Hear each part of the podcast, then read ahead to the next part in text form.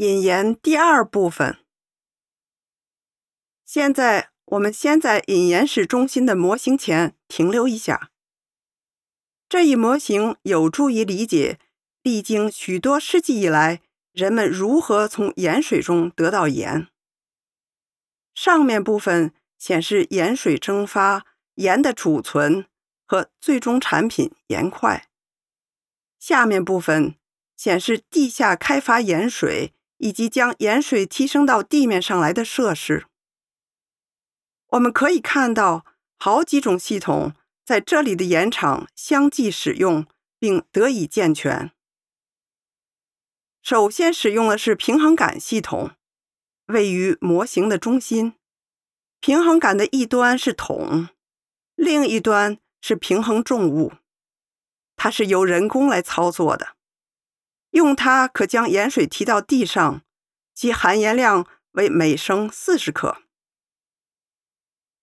呼斗水车位于模型的右边，建于十四世纪。利用连斗式串筒，它可将地下盐水井里的盐水提到地面上来，是由马来牵引的。由此提取的盐水含盐量在每升八十克以上。十八世纪，人力活塞泵也曾使用过。一七五零年。沙兰安装了一台由负荷兹河启动的机器，位于模型左边的水力泵。如今，这台机器仍可启动19世纪安装的盐水泵。这台泵可将地下246米深的盐水泵到地上，其含盐量为每升330克。现在，我们到引言室后边来看一下尼古拉。赫沙的画，一六二八年的沙兰城。这幅画十分有助于了解十七世纪的沙兰。画中的不少细节显示了从前盐城的重要性。